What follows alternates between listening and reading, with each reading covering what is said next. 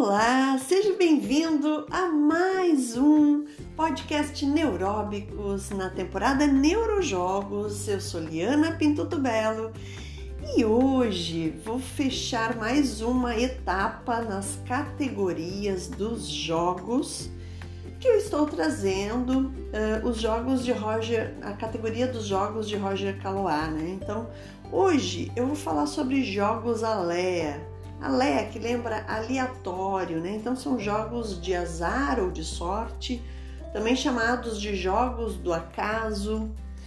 Então, de onde vem essa nossa necessidade, né?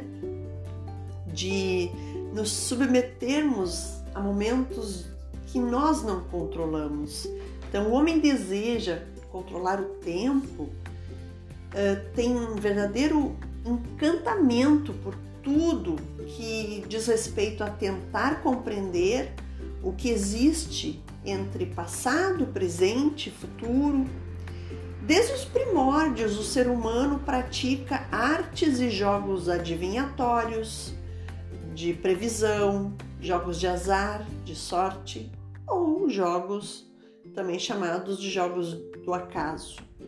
Essas práticas são encontradas na história da humanidade em eras que antecedem os tempos das pedras rúnicas dos vikings, até os búzios e tarôs presentes na idade atual. Os jogos de azar eram um passatempo preferido entre os nossos ancestrais de diferentes continentes. Muitas vezes decidiam quem vivia ou quem morria através desse tipo de prática.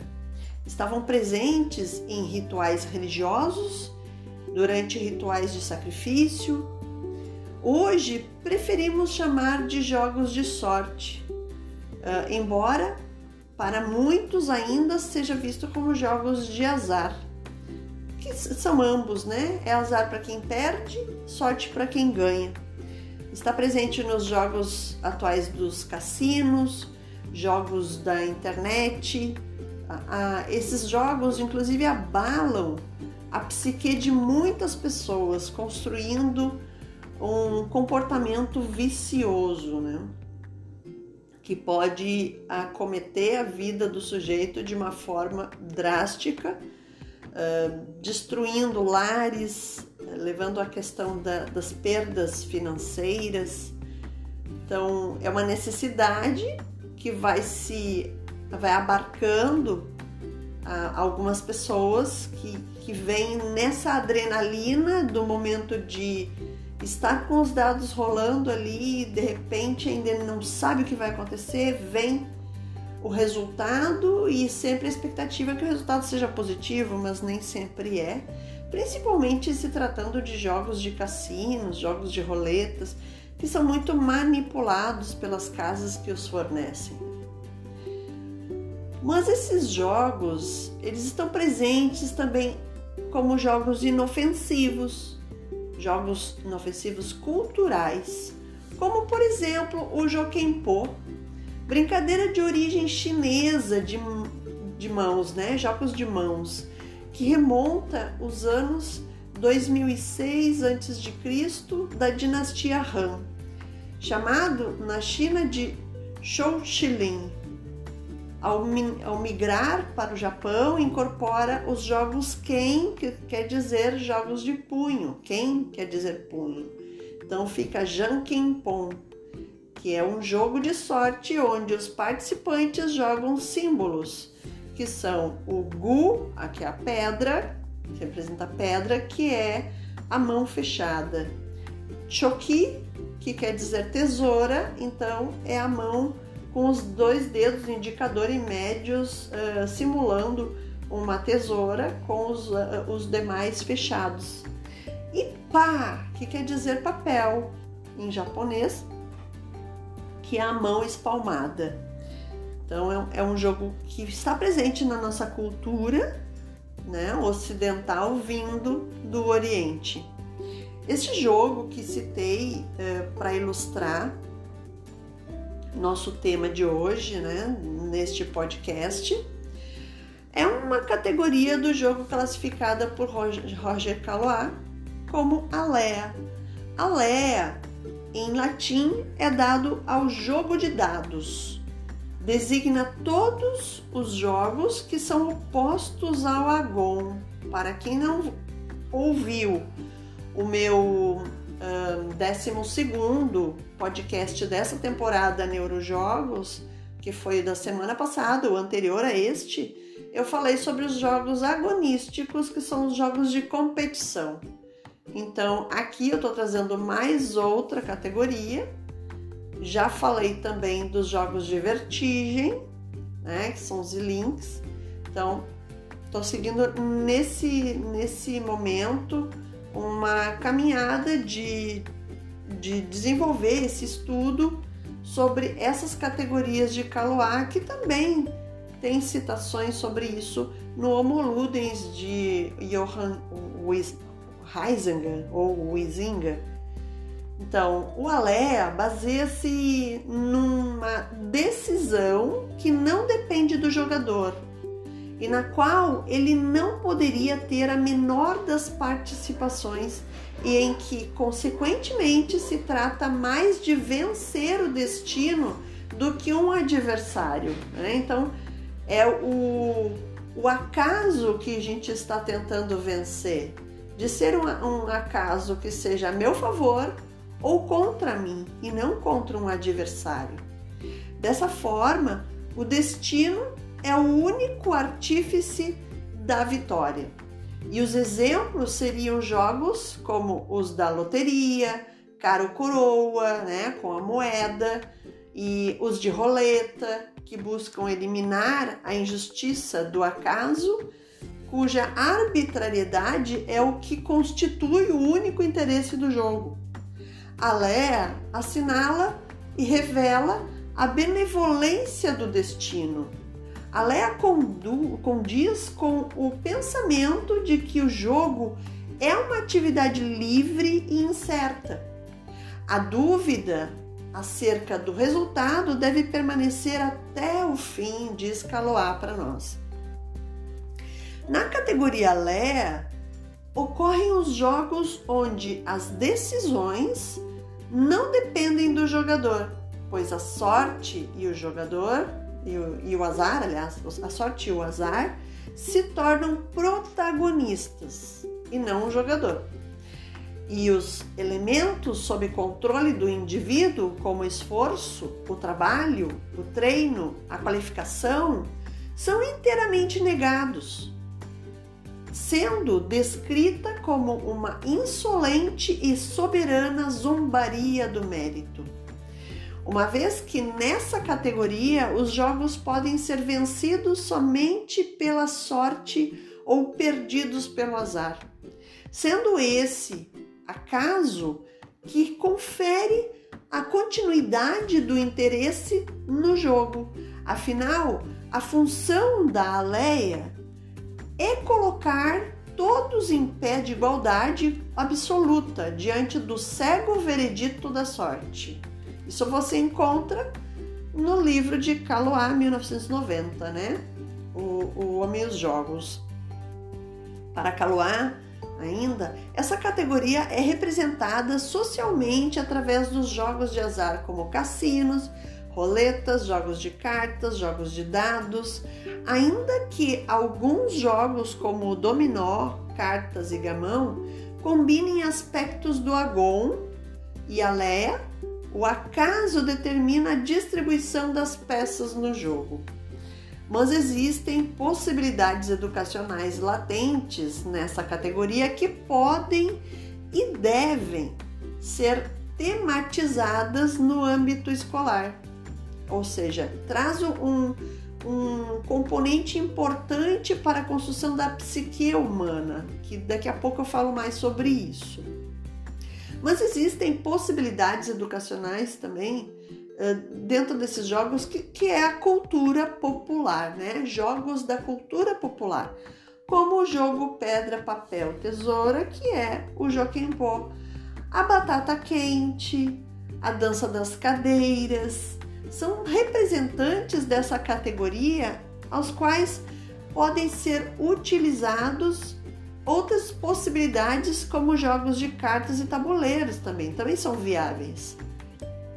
No, no jogo de cartas, a Alea é responsável pela distribuição do que o jogador terá como possibilidade e, de certa forma, também responsável pelo resultado do jogo. Isso não exclui o agon, a participação, a luta do jogador, a presença né, do jogador uh, de uma racionalidade que joga o jogo e quer vencer. Sobre alguns jogos dentro dessa categoria, vou trazer alguns jogos que são milenares, que são jogos antropológicos e que estão dentro do meu livro Antropologia do Brinquedo, publicado pela editora Supimpa em 2018. E com edição esgotada, estamos planejando a segunda edição, incluindo mais alguns jogos e brinquedos uh, que já foram uh, recentemente encontrados mais vestígios, né? Porque a antropologia é uma ciência e ela não para, a arqueologia não para, então estão sempre encontrando novos achados e eu estou sempre uh, rastreando na internet, dentro dos museus do mundo inteiro, algum, alguma novidade quanto ao lúdico.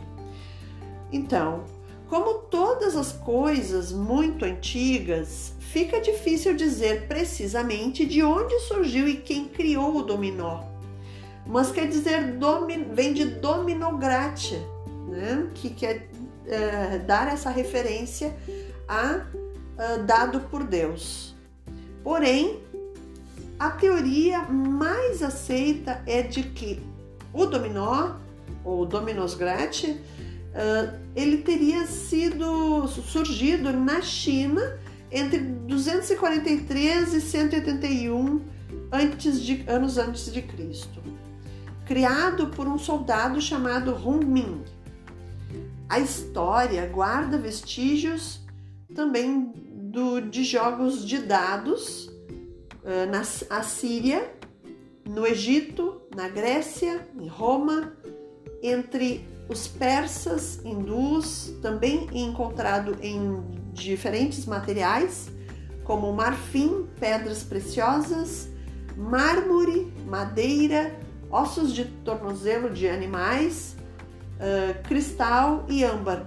Entre os gregos, o jogo que estou falando, que é o jogo de dados, sucede o jogo de astrágalos, que dá origem às cinco Marias. Então, o jogo de dados a qual comecei a referir, ele precede também o Dominus Gratia, né? Então, o, o Dominus seria um jogo que teria se inspirado nas faces do dado. Então, podendo aí eh, fazer combinações entre os números de 1 a 6, que dão mais de, de 21 combinações. Entretanto, uh, o nome de dado foi atribuído pelos romanos, referindo-se à sorte que lhe é dada, da palavra dedatum, dare conforme Neves 2012, ou do latim dados, dado pelos deuses, né? Então, que venha de dado pelos deuses, oferecido pelos deuses. Uh, como refere Meirelles 2007, Renata Meirelles, uh, nossa pesquisadora do universo do brincar no Brasil também.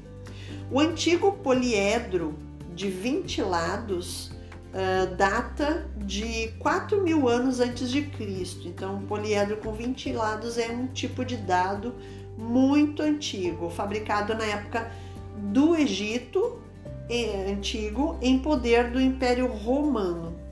Manteve-se então como centro de cultura e comércio, estabelecendo estreitos laços com a Grécia naquele tempo. Existem indícios de que a geometria já era conhecida no período neolítico. Essas esferas né, que, que temos em museus, uh, esse material arqueológico e antropológico, São esferas esculpidas em pedra geometricamente irregular encontradas na Escócia.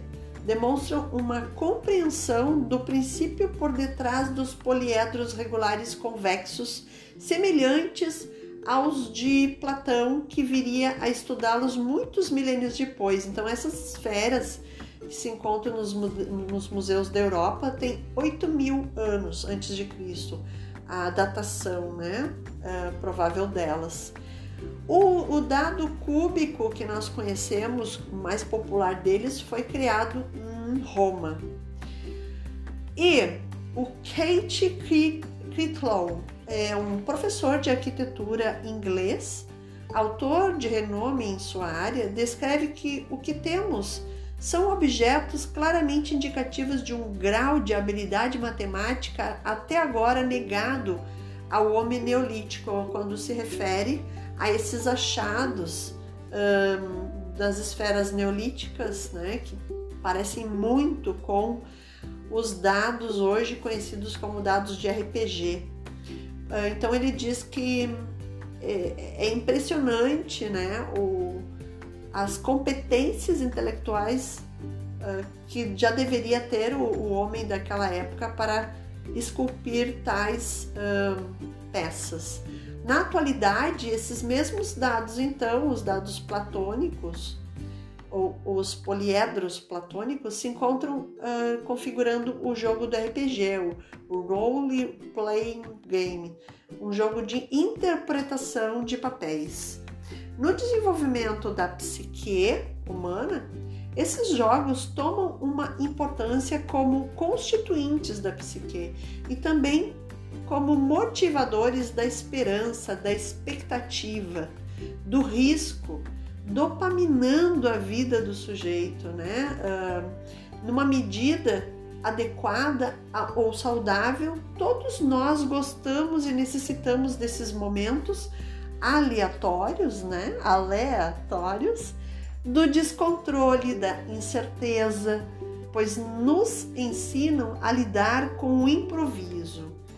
Então, citei vários jogos, alé, de sorte, azar ou acaso, e temos outros como o jogo de ludo, as trilhas em geral, o paro ímpar com as mãos, o jogo verdade ou consequência, e os jogos de cartas como o Uno, o Uno, por exemplo. Então, por hoje é só. Espero que tenham gostado desse nosso podcast. Me sigam lá nas minhas redes sociais, arroba Liana Pinto Belo, tanto no Instagram quanto no Facebook. Também você pode assistir, além de assistir estes podcasts da Neuróbicos pelo Spotify ou pela Anchor.fm, você pode assisti-los no meu canal do YouTube Humanidade Lúdica. Siga, se inscreva, me ajude a crescer tanto aqui no Spotify ou nos, nos canais que oferecem esse podcast, como também com os meus vídeos disponíveis no canal Humanidade Lúdica. Beijos lúdicos e até a próxima sexta-feira com mais um Neuróbicos na temporada Neurojogos.